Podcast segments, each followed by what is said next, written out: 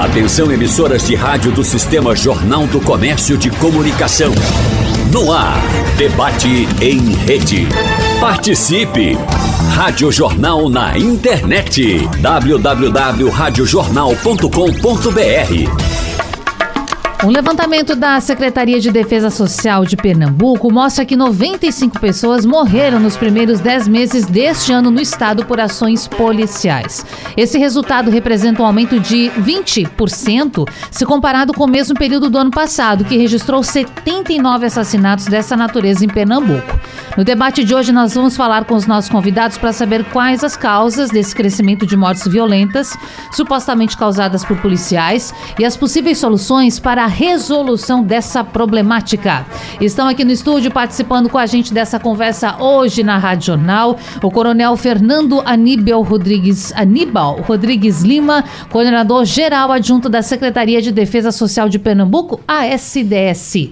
Coronel, prazer recebê-lo. Bem-vindo à Rádio Jornal. Bom dia, prazer é meu, estamos à disposição.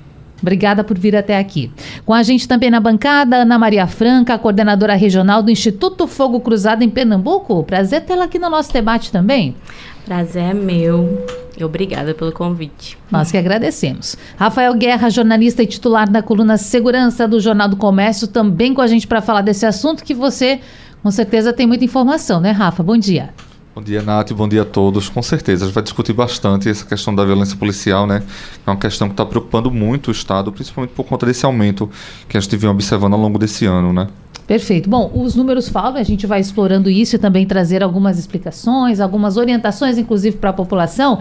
E eu preciso dizer para você que nós estamos no aguardo da doutora Helena Martins, promotora de justiça do Ministério Público de Pernambuco. Daqui a pouquinho ela chega aqui ao nosso estúdio também para que possamos ampliar ainda mais essa conversa, mas já vamos começando lembrando a nossa audiência o WhatsApp da Radional está sempre liberado para que você mande sua mensagem, mande seu alô, participe com a gente. E eu reforço aqui o nosso contato: 99147 8520. Repetindo, 99147 8520. Temos uma hora, sim, mas como o tempo voa, eu já vou começar endereçando a minha questão aqui para o coronel, porque, coronel, a gente, claro, tem que falar sobre casos que, que vêm à memória e casos também recentes. Como é o caso, por exemplo, ocorrido no dia 20 de novembro na comunidade do Detran, onde dois homens morreram, alguns policiais foram presos. Mas temos que retomar também, não é, Rafa, a memória, esse caso do dia 14 de setembro, lá em Tabatinga, Camaragibe, com dois policiais militares mortos durante esta ação e seis pessoas da mesma família mortas. Eu entendo, coronel, que é importante nesse momento nós, inclusive, trazermos um retorno para a comunidade, para a pessoa que nos acompanha. Como estão essas investigações? É, a corregedoria, ela atua na, na esfera disciplinar administrativa, uhum. né?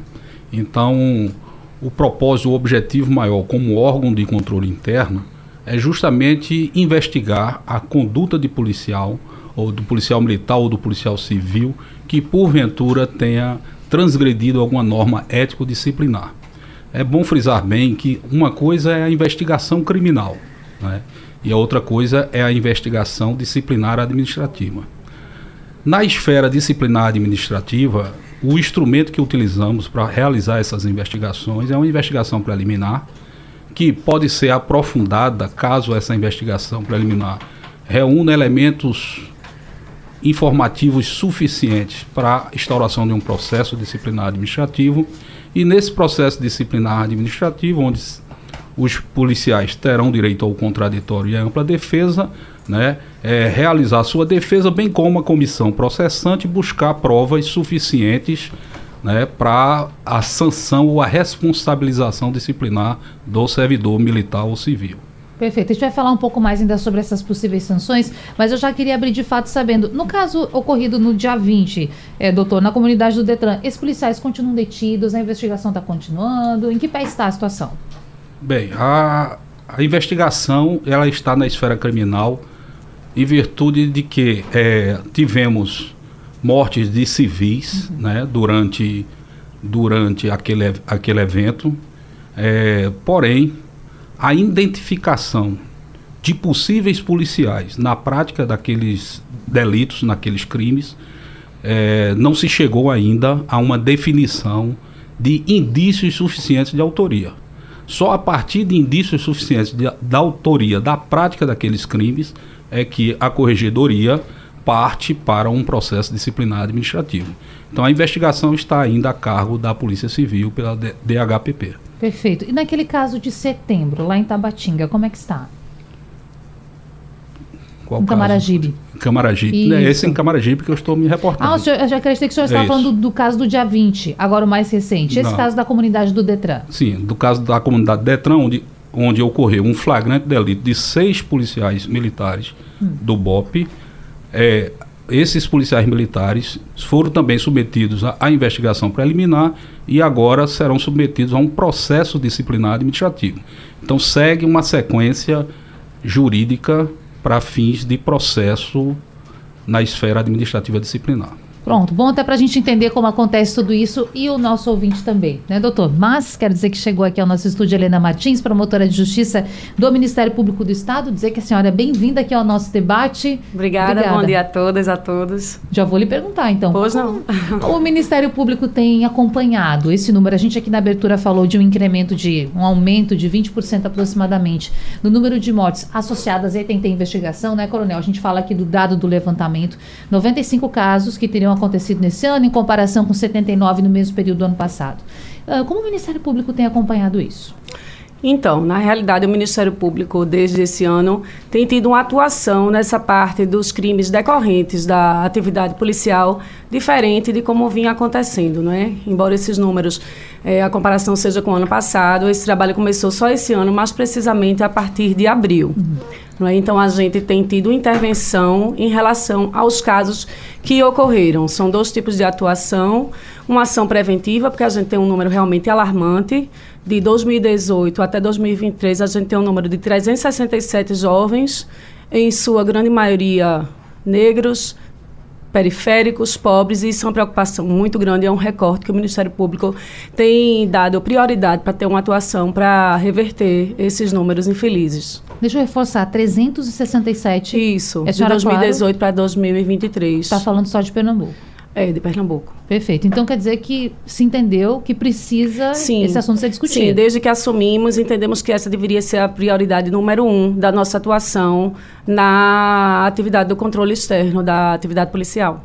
Perfeito. Vamos então agora chamar para a conversa também o Fogo Cruzado. Ana Maria Franca, a pergunta é a mesma. Como vocês têm acompanhado tudo isso? Fogo Cruzado, que eventualmente participa aqui com a gente de matérias, levantamentos e faz também pesquisas a respeito de indicadores, de números.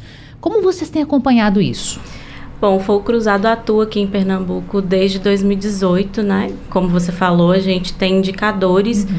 é, a gente registra ocorrências de tiro e também, né, enfim, vítimas é, e vai registrando ali a partir desses indicadores que nos dão estatísticas ao final, né? Assim, então nossa série histórica tem um pouco mais de cinco anos e de fato é, a gente registra só a região metropolitana do Recife e de fato desde o ano passado para cá a gente também tem notado um aumento é, nesse número de mortes por intervenção policial. E aí eu trouxe os dados claro. desse ano, né? É, de, na verdade, de entre 1 de janeiro até 21 de novembro, a gente registrou 87 tiroteios é, em ações e operações policiais que deixaram 103 pessoas baleadas. Desse total, 63 morreram e 40 ficaram feridas, né?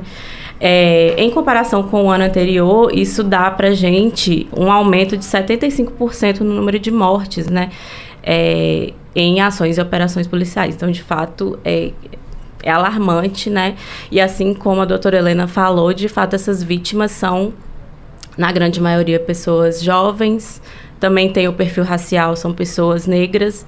Então, de fato, é, é um público muito específico que é, é atacado, agredido por essa violência também muito específica, né? Você trouxe os dados, Ana. Deixa Sim. eu fazer um paralelo aqui. Por que esses dados são um pouco diferentes daqueles que a gente trouxe no início do programa, falando que são frutos de um levantamento da STS? Por que difere um pouco esses números? Primeiro, porque a gente registra somente na região metropolitana hum. do Recife, né? Os dados trazidos são do estado inteiro, é, da SDS. Mas aqui, claro, está mais concentrado, é isso? Exatamente. Hum. Bom, mas aí tem um outro ponto que Rafa também pode entrar depois, que SDS usa o seu balizador de dados, não é, Coronel? Não, não aproveita os dados aqui do Fogo Cruzado, usa os seus dados oficiais. É, os nossos dados são todos registrados de uhum. acordo com os fatos que são ocorridos, com as informações que são chegadas à corregedoria. Nós temos um departamento de inspeção e um grupo tático de assuntos correcionais que através dos CIODES, as ocorrências são geradas através dos CIODES e essas informações chegam à, à corregedoria. E aí são registrados e a partir daí iniciamos as nossas investigações. Perfeito. Sim, aí eu Fica acho que é importante hum. é, dizer de que forma que os dados do Fogo Cruzado são construídos, né? Como? né? Nossos dados são dados colaborativos e são construídos pela sociedade civil. Então, é importante dizer que a gente é, recebe essas informações das pessoas, né, que estão nos locais, nas localidades. E também a gente faz rondas pela imprensa, né, de uhum. forma geral. Então, nossos dados partem daí. É, e aí existe essa diferença, né? Existem os dados que são governamentais, então construídos a partir de boletins que chega para a SDS e tem os dados também construídos pela sociedade civil. Nossos dados também passam por checagens para conferir se aquilo aconteceu de fato, claro. né? Tem uma equipe que faz isso, então só aí essa diferenciação. Perfeito. Vou chamar Rafael Guerra também para essa conversa, porque aqui foi só um esquenta para a gente entender um pouco, não é? Como as entidades estão participando desse processo, o Ministério Público e também o que a Corregedoria pode trazer para a gente nesse primeiro momento, que é ponto de mais dúvida das pessoas mesmo. Rafael. É, é, queria falar com, na verdade, com, com, o coronel, questionar em relação ao número de policiais que foram expulsos. Né? É, de acordo com a corregedoria, os dados do ano do, até a semana passada, 51 policiais militares foram expulsos no ano de 2023 e 40 no ano de 2022. Ou seja, teve um aumento considerável. É, qual a avaliação que o senhor faz, coronel? É mais policiais estão praticando crimes? Ou é a corregedoria que está atuando, está observando mais é, esse trabalho da polícia, né? Essa, essas denúncias estão chegando mais à corregedoria, as pessoas estão se encorajando a procurar a corregedoria e denunciar, estão tendo menos medo.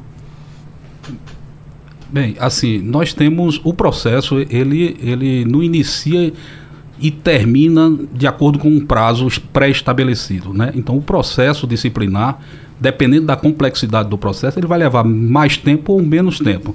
Talvez a gente tenha este ano né, com um acúmulo de processos, é, conseguido destravar mais processos este ano do que no ano passado, né, e aí o número pode ter aumentado em, em comparação com o ano passado. Né. É, com relação a, a, mais procura à corregedoria, a gente observa sim uma procura mais à corregedoria é, pela sociedade em virtude dos vários canais de comunicação que a gente tem com a corredoria. Né? A denúncia pode ser feita por e-mail, pode ser presencial, a gente tem uma ouvidoria 24 horas lá na corregedoria e desvios de condutas que são levados, denúncias anônimas através da ouvidoria da SDS também chegam à corregedoria, o próprio Ministério Público encaminha é, denúncias que são feitas no Ministério Público, né?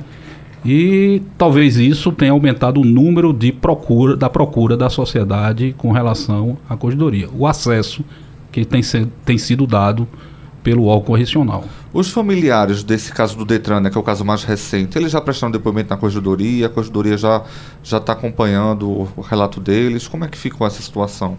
Bem, como eu falei, é, toda essa apuração, a princípio a gente aguarda essa investigação criminal avançar mais um pouco. A gente colhe muito é, essas informações dos inquéritos para o nosso processo disciplinar, até porque, quando iniciar um processo disciplinar, aquelas pessoas serão ouvidas novamente no processo disciplinar. Então, fica muito desgastante ser ouvida em inquérito, ser ouvida em investigação preliminar da corredoria, ser ouvida em processo criminal, ser ouvida em processo disciplinar.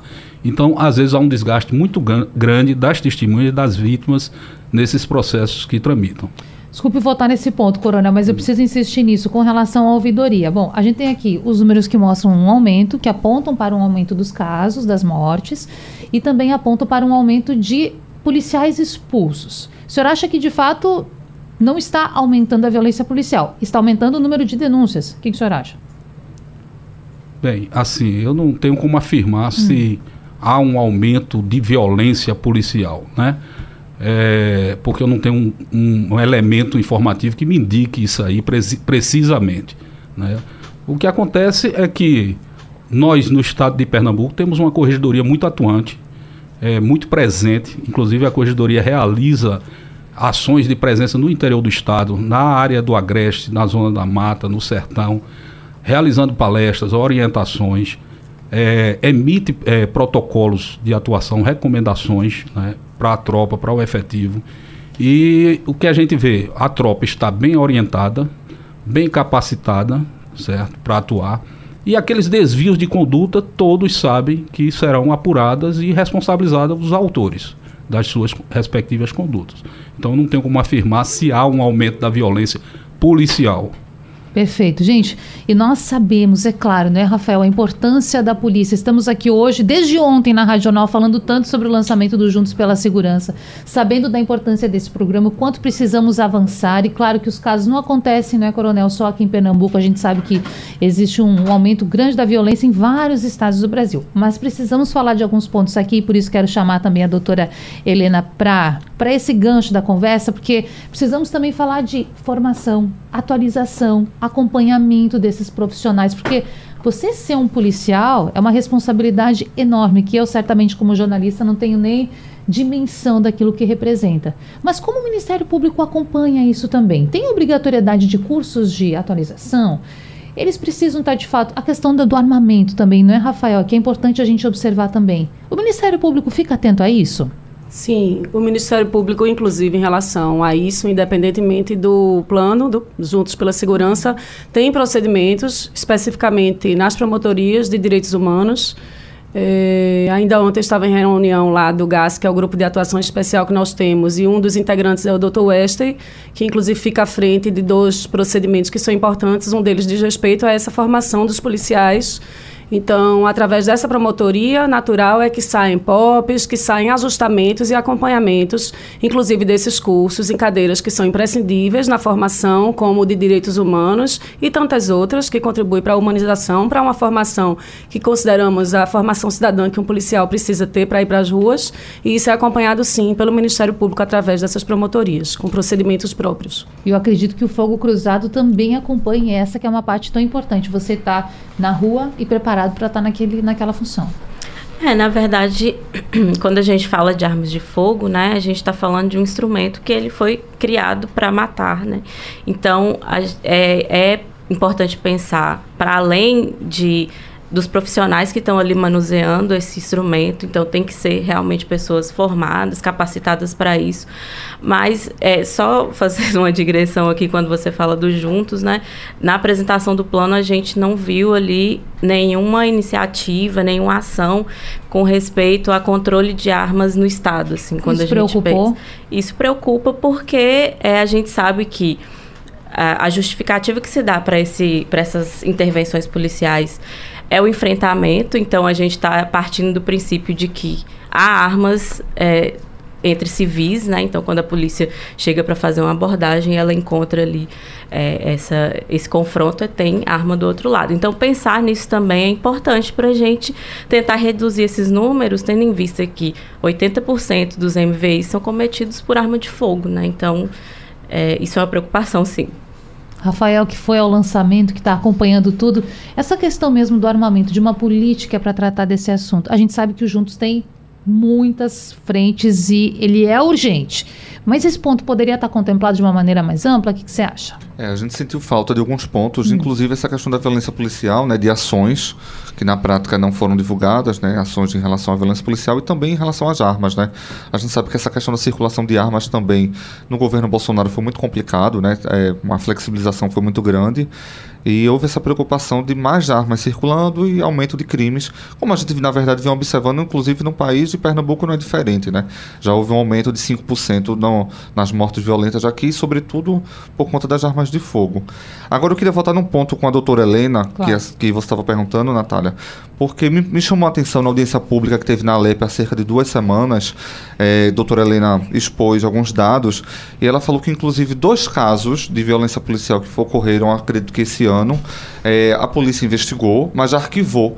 E quando chegou no Ministério Público, os promotores que estavam acompanhando, né, existe um grupo de promotores que vem acompanhando esses casos de violência policial, os promotores observaram falhas e decidiram que, na verdade, os casos não deveriam ter sido arquivados, mas os policiais deveriam ter sido denunciados por crimes. E aí eu queria que a doutora Helena falasse sobre isso, assim, É um corporativismo que existe? É, na verdade, é um problema de investigação? Como é que o Ministério Público vem observando esses casos? É, Rafael, são vários fatores, né? Desde que nós chegamos, nós nos deparamos com um número de arquivamentos, é, inclusive a pedido do próprio Ministério Público, que por sua vez recebe investigações que são feitas a destempo e efetivamente tem pouco a se fazer em termos de diligência. A gente sabe que para esse tipo de crime é, morte violenta intencional decorrente de uma atividade policial, é importante a chegada e o acompanhamento imediato das investigações. E pela própria estrutura que nós temos no estado de Pernambuco, não só no estado de Pernambuco, é, em vários outros estados foi visto esse problema também, não tem esse sistema, digamos, de prontidão, porque afinal de contas a tarefa do Ministério Público não é semelhante à tarefa de polícia, não é que é quem tem aquele dever de chegar ali dentro daquele período mínimo de horas após a morte. Então, isso prejudicava muito as investigações, porque de fato o promotor da central de inquéritos, tirando por base Recife, recebia aquele inquérito às vezes meses após aquele fato ter ocorrido e de fato restava pouca coisa a se fazer. Então, para reverter isso, nós imaginamos um grupo, que é esse grupo de atuação especial, que ele tem por propósito, inclusive, suprir esse lapso temporal entre o crime e a chegada do inquérito ao Ministério Público. Então, esse promotor, assim que ele toma conhecimento desse fato, ele imediatamente entra em ação é, com a equipe do DHPP. Foi o que aconteceu, por exemplo, agora no crime do, do Detran, como está se dizendo, né, do dia 20. É, e isso tem realmente um poder de reversão muito grande nesse tipo de conclusão pelo arquivamento. Então, desde que esse grupo foi formado, como eu disse, em abril, é, essas investigações têm feitas dessa forma. Imediatamente o Ministério Público, através de duplas, são seis promotores que compõem esse grupo, e a cada crime desses que a gente tem conhecimento imediato, é designado uma dupla. Eu sou a coordenadora desse grupo, então eu designo uma dupla de promotores e eles passam a acompanhar diretamente essas investigações, junto com o delegado, junto com o DHPP a essa atuação, digamos assim, que é muito bem-vinda também pelos delegados. Eles se sentem com um suporte a mais nisso. Nós fazemos desde ponte com algumas testemunhas que nós identificamos.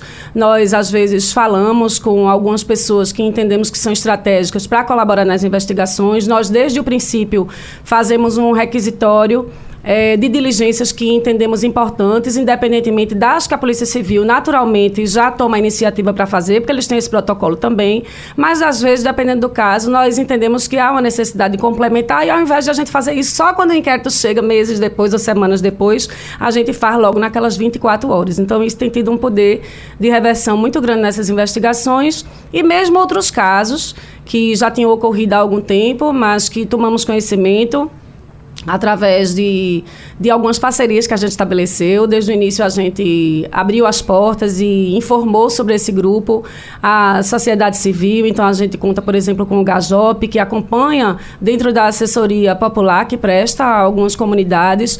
Eles têm essa ponte com lideranças e isso é muito importante, esse, esse acesso dessas assessorias populares ao Ministério Público. Então, às vezes, a gente toma conhecimento através deles e isso tem tido um resultado excelente nessa questão da rapidez.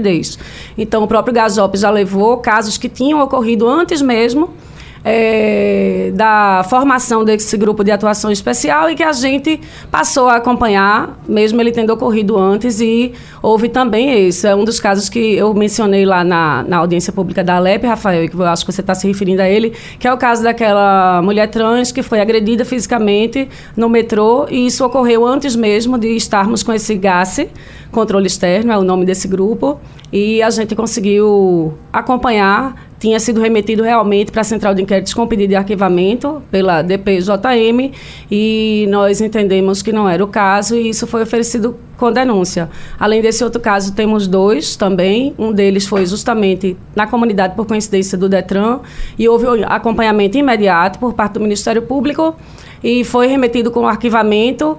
Entendemos que não era o caso de arquivamento, entramos em contato com o DHPP, pedimos uma reconstituição do crime, que é uma coisa que demanda tempo, esforço, inclusive, né, do poder público, porque há, inclusive, um ônus, é, tempo, são figurantes que precisam estar ali. Claro, recurso, como Isso, a já falou. exatamente. Então, através disso e outras providências que nós tomamos, nós conseguimos reverter Pedimos o afastamento dos dois policiais envolvidos e a justiça recebeu a denúncia e deferiu esse afastamento. Então, são casos é, que, desde que está havendo esse acompanhamento, tem tido um êxito bem importante. A senhora já falou, mas é importante reforçar, se a gente chamar o intervalo, Se é encaminhado esse pedido de arquivamento, o Ministério Público, claro que dentro dos seus critérios de avaliação daquele processo em questão, tem a liberdade para fazer a denúncia, Sim. independentemente desse pedido de arquivamento. Exatamente. É uma peça informativa e o Ministério Público tem total liberdade para ter um entendimento diferente. E não só achar que está pronto para uma denúncia, discordando do entendimento do arquivamento, como achar que não, que tem indícios de que não são arquivamento, e aí ele vai baixar para diligências para um complemento. Ou então ele próprio pode fazer alguma coisa diretamente até ele finalmente ter realmente o entendimento, o posicionamento final pela denúncia ou não, pela manutenção do entendimento do, do investigador, pelo arquivamento. E, gente, nós temos aqui alguns dados. Eu gostaria que o coronel Fernando Aníbal, é, que é corregedor adjunto da Secretaria de Defesa Social do Estado, elucidasse um pouco para a gente. Porque esses dados que nós temos falando sobre afastamentos, afastamentos ou expulsão, melhor, expulsão da polícia por conta de, a partir de investigações de possíveis fraudes e delitos, tem-se uma alguns casos aqui, coronel, como por exemplo homicídios, feminicídio, extravio de arma de fogo, comércio ilegal de produtos falsificados e até uso de carro roubado. Matéria inclusive do Rafael Guerra, que seriam alguns dos principais motivadores. Agora eu quero saber, homicídio é o principal deles em números? O senhor sabe? É, a gente ter assim uma prioridade de andamento, a gente prioriza os, os processos que têm afastamento cautelar. O que é o afastamento cautelar? É uma medida administrativa que tira o policial da parte operacional, né? A gente recolhe a arma dele, a arma de fogo, o porte de arma dele é suspenso, né? E algumas outras medidas administrativas, como o uniforme, a insígnia do policial civil, por exemplo, são retiradas para que eh, ele fique se apresentando ao, à, à diretoria de recursos humanos da instituição, né, enquanto se tramita o processo disciplinar desse policial, né? Então essa medida administrativa, ela pode, ela tem um prazo de 120 prorrogável Certo. por mais 120, né? 240 dias. Então, em virtude desse prazo estipulado em lei, nós damos prioridade aos processos onde onde tem gente afastada cautelarmente. E esses afastamentos cautelares decorrem de fatos graves. Então, são os processos mais graves que estão em tramitação com afastamento cautelar. Homicídio, feminicídio Sim, estariam dentro sim. desses fatos mais graves. Sim. E o senhor tem, tem ah, ah, o número, você que pega agora de surpresa, mas quantos eh, afastamentos cautelares hoje estão em vigor no Estado? Pronto, esse ano tivemos 16 afastamentos cautelares de militares e 3 de policiais civis. E todos estão em vigor nesse momento? Sim, sim. Pronto. Não só esses, como outros. Porque, veja bem, apesar do- de a gente ter o prazo de 240 dias, né, é, se o crime foi. Se, se a transgressão foi cometida com violência, ele continua, não no afastamento cautelar, mas ele continua. Ele continua impedido de portar arma de fogo e aí ele vai estar trabalhando na parte administrativa da instituição, não vai estar atuando na parte operacional da instituição. Muito bem, esclarecido. Gente, tem um assunto que nós temos que levantar aqui, inclusive é uma provocação, Rafael, que a nossa audiência faz, a Ângela Cristina de Maranguapium. Ela quer saber o seguinte: quando os policiais do estado vão trabalhar com câmeras nas fardas? Eu sei que o a corregedoria tem outra função dentro da SDS. Já vou deixando aqui que o coronel se prepare para essa resposta. Rafael, vou começar com você, porque acompanha há muito tempo isso. As informações que você tem dessa pauta, como é que está hoje isso aqui no estado? Porque tem alguns estados que já aderiram. É, é, o Batalhão de Paulista, que é o 17º Batalhão, eles estão desde o início do ano, acredito, né, corregedor, que eles estão em treinamento, estão... Tão, a SDS está monitorando esse trabalho para ver se dá certo, qual é o modelo que tem que ser adotado. Eles têm licitações já que foram aprovadas, acho que são 187 câmeras corporais que foram adquiridas. E esse batalhão os policiais estão usando mais de formas de teste, segundo o SDS. A notícia mais recente que a gente teve, de acordo com a assessoria, que eu acho que é menos de um mês, foi que eles estavam aguardando uma resposta do Ministério da Justiça, porque, salvo engano, seria uma padronização que eles querem adotar, né? A gente sabe que tem algumas câmeras que estão chegando nos Estados Unidos, uma doação, né? Tá vindo para a Polícia Rodoviária Federal aqui no Brasil, vai ser, vão ser colocadas, e também câmeras para Salvador, porque a violência policial cresceu muito, Sim. né? Na, na capital lá da Bahia. E aí aqui em Pernambuco estaria nessa situação. O 17º Batalhão, que é de Paulista, pega aquela área de Abreu e Lima, eles estão usando como testes para ir acompanhar para ver se vão adquirir novas câmeras, se vai esperar o Ministério da Justiça doar câmera, câmeras câmeras para corporais, Mas é isso que a gente está sabendo. Acho que o Ministério Público também, doutora Helena talvez possa explicar melhor, porque o Ministério Público também tem acompanhado esse trabalho, né, desde 2021, que é uma, é uma demanda antiga da gente, quando teve aquele caso também dos policiais que atiraram nos olhos de trabalhadores durante, Durante o protesto, né, da manifestação. Isso foi muito cobrado pelo Ministério Público, pela OAB. Então acho que a doutora Helena talvez também possa dar essa explicação de como está atualmente, né? Isso, isso, Rafael. É, existe também um procedimento que é justamente nessa mesma promotoria de direitos humanos, é, em que o titular é Dr. Wester, que é integrante também do GAS, e ainda ontem, na nossa reunião ordinária, que ocorre todas as segundas-feiras, conversamos sobre isso. Ele deu a informação atualizada de que venceu ontem o prazo de um determin... uma informação que ele precisava, então ele iria atualizar o procedimento dele para dar o retorno ao grupo. Independentemente disso, a gente tem mantido um contato, eu tenho mantido um contato informal com o Major, que está à frente dessas bodycams lá em, em Paulista, e é exatamente isso. A fase de teste terminou no dia 30 de setembro, e eles agora estão exatamente nessa outra fase do projeto piloto, que sai do teste para efetivamente os ajustes serem feitos. É, esse- essa primeira aquisição é, pela SDS foi feita nessa modalidade de compra, mas me parece que o modelo melhor é o de comodato e isso são ajustes que já estão sendo feitos.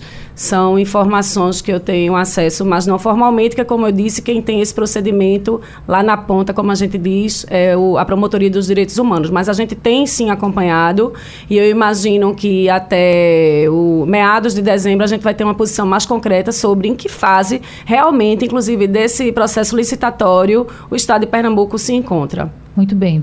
Agora a gente sabe que esse assunto divide opiniões. Algumas Sim. pessoas são favoráveis, outras contrárias. Temos o exemplo de São Paulo, que anunciou, né, Rafael, que a diminuição desses crimes envolvendo violência pol- policial e o fogo cruzado, hein, Ana? Como é que acompanha isso? O que, que vocês pensam a respeito das câmeras na, na farda dos policiais? Bom, apesar da gente ter um recorte muito específico de trabalho, né, a gente sabe que o tema da violência armada é abrangente. E é, a gente vê como uma, uma solução não seria, mas assim, um incremento a mais nessa questão do controle da atividade policial. A gente tem o caso de São Paulo, que é um caso que né, teve sucesso, então para a gente seria uma. É, é ideal que seja implementado, sabe? Na nossa leitura. Ah, Porque, como eu disse, divide opiniões de fato. Então, É. para o fogo cruzado, seria uma boa alternativa Sim. aqui em Pernambuco, que se tivesse isso quanto antes. Sim.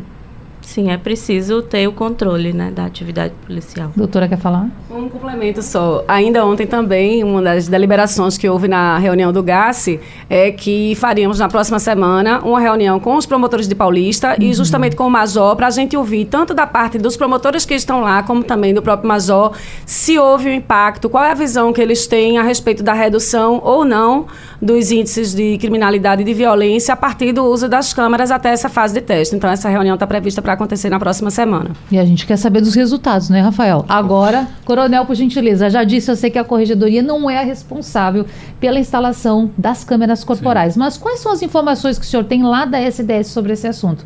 Porque a expectativa é que todo Estado tenha, mas também demanda recurso. Veja, não é, não é um instrumento que você chega e coloca e passa a utilizar no outro dia, né?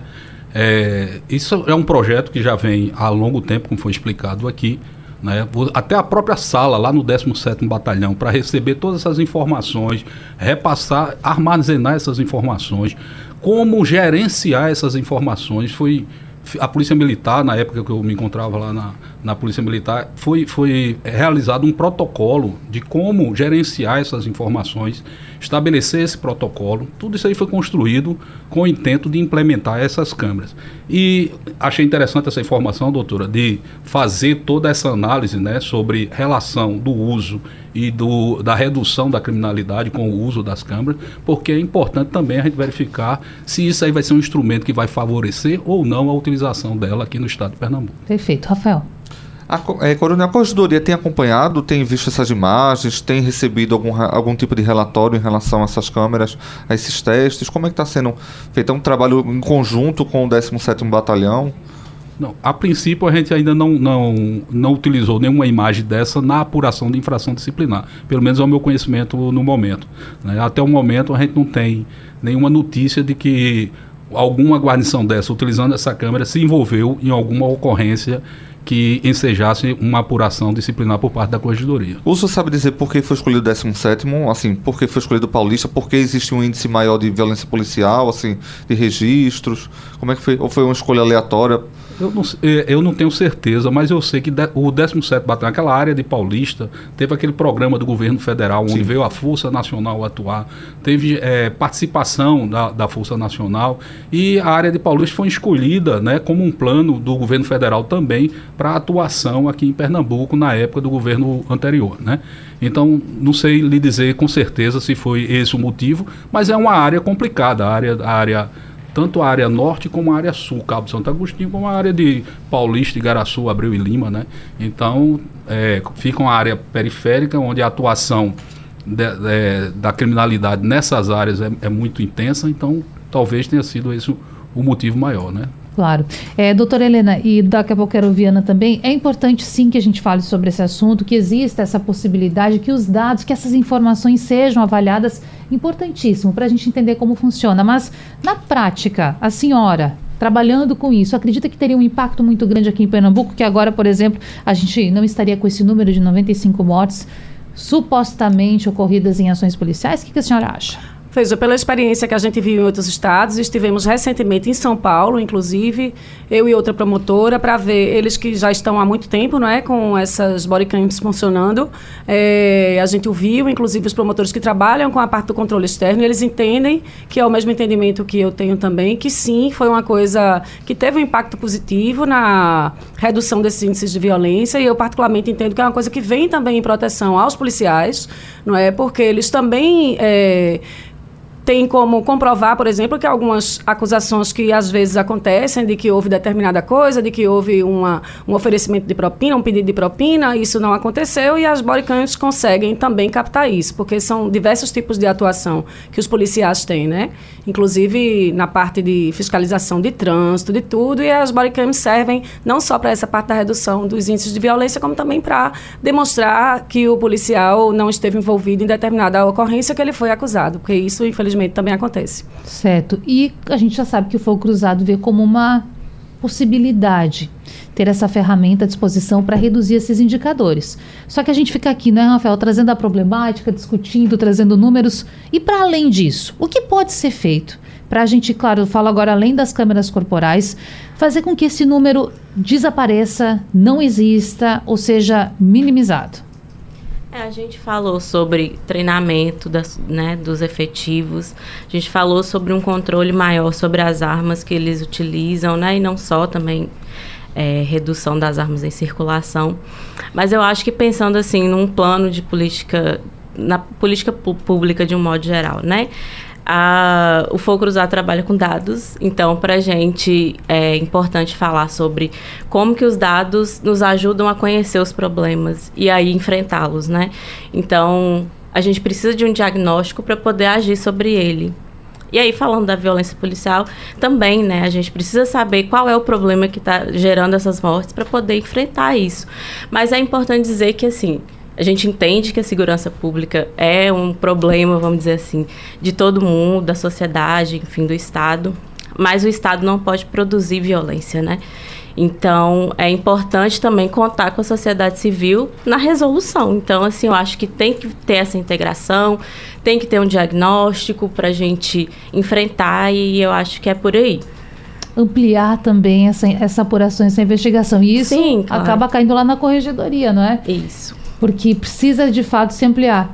E eu quero saber, coronel, o governo do estado está atento a isso? Está preocupado? Lá na sua porta bate comunicado da governadora dizendo precisamos tratar sobre violência policial, porque quando os casos batem aqui, não é, Rafael? Bate na imprensa, nosso papel, claro que é noticiar. E aí muitas vezes algumas pessoas falam, mas é ruim para o comércio, mas é ruim para aquela comunidade, você está prejudicando aquilo, está prejudicando o outro. Calma aí, não vamos falar sem saber. Nosso papel é noticiar. Eu quero saber, essa é uma questão de primeira ordem para o governo do Estado? É uma. É, inclusive, se você pegar o slogan da corregedoria, ele fala na prevenção ou na correição, aplicando a ética e a justiça. Então, a busca da prevenção da corregedoria, ela é 24 horas. Então a gente atua, como eu falei no início aqui, realizando palestras, orientações, baixando provimentos correcionais, orientando o nosso efetivo para atuar dentro da legalidade. Lógico, todo mundo quer que as nossas polícias se, atuem dentro da legalidade, né? E grande parte do efetivo atua dessa forma. Isso aí é inegável, né? Os nossos policiais são bem preparados, são pessoas honestas que atuam de forma digna, né? 24 horas no seu serviço de policiamento ostensivo, que não é fácil atuar com o policiamento ostensivo, né? A gente sabe da desigualdade social que existe no país, da violência que existe no país. Então, essa atuação dos nossos policiais dentro da legalidade é uma constante observação, não só dos comandos das corporações, como também da corregedoria. Continuaremos firmes nesse propósito, né? seguindo, orientando o efetivo. E aquele que, por acaso, desvie a sua conduta do eixo da legalidade, ele será responsabilizado. Tem Ministério Público para isso, tem corregedoria para isso, tem justiça para isso. Todos são cientes disso aí, todos os policiais. Então continuaremos sempre priorizando a prevenção na atuação correcional, certo? Da, de uma atuação correcional. E é uma preocupação da Corredoria e do governo do Estado. Perfeito. Agora, doutora, levando em conta aqui um cenário hipotético, nós estamos falando que é o governo de Pernambuco, né, Coronel? Que as investigações acontecem, a senhora já disse que o Ministério Público tem a possibilidade de fazer a denúncia, tem essa autonomia para também dar andamento ao caso. Eu quero saber, um governo de algum estado, quando constatado, se constatado, que ele está não está agindo como deveria nesse assunto, ou seja, com políticas públicas, com cuidado com investigação, um governo, uma gestão pode ser, pode sofrer algum tipo de denúncia? Como é que funciona isso? Sim, teoricamente pode, não é? Uhum. E aí quem tem atribuição não são os promotores, mas é, se por acaso fica constatada uma omissão, algo concreto que efetivamente seja justamente o controle externo através do Ministério Público na pessoa do Procurador-Geral, sim, é uma medida que é possível de ser tomada. Vamos retomar então, Rafael, aquela questão que fizemos no esquenta para o intervalo. O que, que você quer saber agora? Então, Natália, como eu falei, muita gente está pensando nas redes sociais sobre o caso de Tabatinga. Foi o caso de Camaragibe, né, que teve aquela morte dos dois policiais numa ação. E depois das mortes dos dois policiais, uma família, a família do suspeito, né, do suspeito de atirar nos policiais de matar, ela foi toda morta, né? E a, ainda a investigação está correndo, e aí a gente sabe que o Ministério Público também começou a investigar paralelo à investigação da polícia e da corregedoria, né? Inclusive teve uma operação que foi para de mandato de busca e apreensão, a gente queria saber da promotora como é que está essa investigação, o que, é que, a senhora pode falar, claro, para não atrapalhar a investigação, né? Do, da operação, do, da investigação, se está em andamento, se tem policiais envolvidos, se a senhora pode falar sobre isso. Então, Rafael e ouvintes, é, nesse caso, é, nós instauramos dois procedimentos de investigação próprios, né? Diferentemente de, por exemplo, como tem, sendo, tem sido o acompanhamento do caso Detran, acontecido recentemente, em que a polícia está à frente dessa investigação, mas o Ministério Público está acompanhando lateralmente, então tem é, requisitado algumas diligências, tem tratado diretamente com o delegado, e no caso Camaragibe não foi assim. Nós entendemos pela necessidade de instaurar uma investigação própria, como de fato foi instaurada. No dia seguinte, na realidade, no mesmo dia é, em que os homicídios vieram a público, né? Porque os crimes começaram no dia 14 de setembro, passando para o dia 15. No próprio dia 15, no início da noite, nós já tínhamos esses procedimentos de investigação instaurados. É um procedimento que nós decretamos o sigilo, de forma que eu não posso dar tantas informações, mas sim temos avançado. É, o GOI também, como todos sabem, tem feito a investigação deles e o Ministério Público também tem tido esse contato com o GOI, tem tido encontros frequentes, quinzenais, para poder ver a evolução da investigação deles, sem prejuízo da nossa investigação. Entendemos que essa investigação era de uma importância extrema.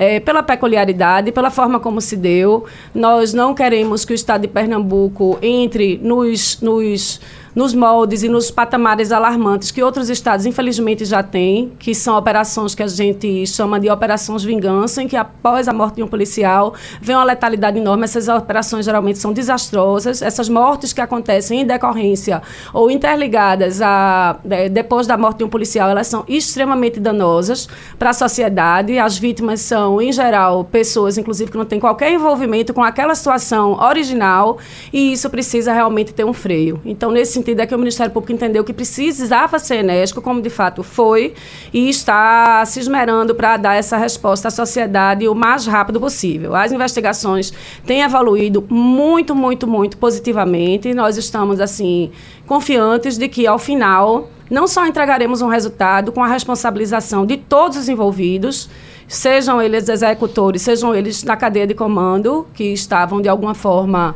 participando, autorizando.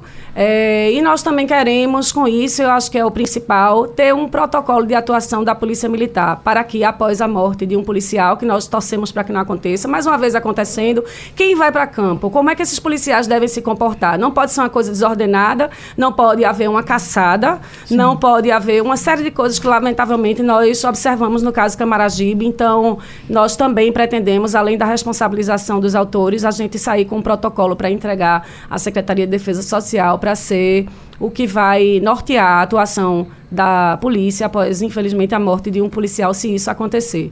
Nós entendemos que aquele caso foi gravíssimo, que a maioria dos policiais não coaduna, não concorda com esse tipo de revide, digamos assim, mas que, infelizmente, aconteceu e nós apostamos na punição e na responsabilização como uma das formas de, de frear esse tipo de ação. A senhora criminosa. falou dessa entrega de relatório. Pode acontecer ainda até o fim do ano ou deve ficar para 2024? É, é uma investigação complexa, não é? E nós não devemos ter pressa, justamente por isso, porque ela envolve muita gente. A gente tem lançou mão de recursos, a gente não está fazendo uma investigação convencional com base em depoimentos testemunhais, até porque a gente sabe que nesse tipo de episódio o depoimento testemunhal ele é difícil, as pessoas têm medo, não é? Então a gente precisa lançar mão de ferramentas mesmo de, de tecnologia e de investigação investigação, é, algumas medidas cautelares, quebra de dados, e isso demora um tempo para ser analisado.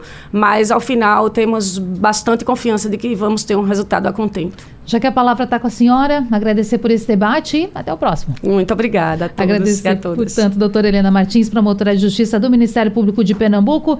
Agradecer também Coronel Fernando Aníbal Rodrigues Lima, corregedor-geral adjunto da Secretaria de Defesa Social. Volte aqui à Rádio Jornal, prazer recebê-lo. Muito obrigado, um bom dia a todos, né? Estaremos sempre à disposição aqui da Rádio Jornal para esclarecer qualquer dúvida que a população necessitar. Doutor, por gentileza, como a pessoa pode procurar a ouvidoria, a corregedoria? O senhor falou dos canais antes. Repita para a gente, por favor. Então, é, pode ir pre, é, pessoalmente na corregedoria, na Conta da Boa Vista 428. Lá a gente tem um canal de comunicação da ouvidoria que é a nossa ouvidoria, a ouvidoria da corregedoria, e também por telefone, pelo 81 é, 081, né? 3184 2714 ou por e-mail denúncia arroba corregedoria www.sds.pe.gov.br. Perfeito. Vou reforçar aqui 3184 2714. Isso. Perfeito. O contato para você também está nos acompanhando. Muito obrigada, viu, Coronel? Agradecer também a Ana Maria Franca, coordenadora regional do Instituto Fogo Cruzado em Pernambuco. Volte sempre também à Rádio Jornal. Eu agradeço e bom dia a todo mundo que está ouvindo. Obrigada, Ana. Rafael, muito obrigada também. Repercussão depois lá no JC para todo mundo dessa, dessa nossa conversa? Com certeza, Natália. Pode acessar lá a coluna Segurança do JC, que tá tudo lá. Perfeito. Gente, esse debate fica disponível lá no site da Rádio Jornal Nava de Podcast. Você pode ouvir quantas vezes quiser. Durante a madrugada tem reprise dessa nova conversa, dessa nossa conversa, melhor. E a nova conversa é amanhã. A gente se encontra de novo aqui. Até lá. Sugestão ou comentário sobre o programa que você acaba de ouvir, envie para o nosso WhatsApp 99147 8520.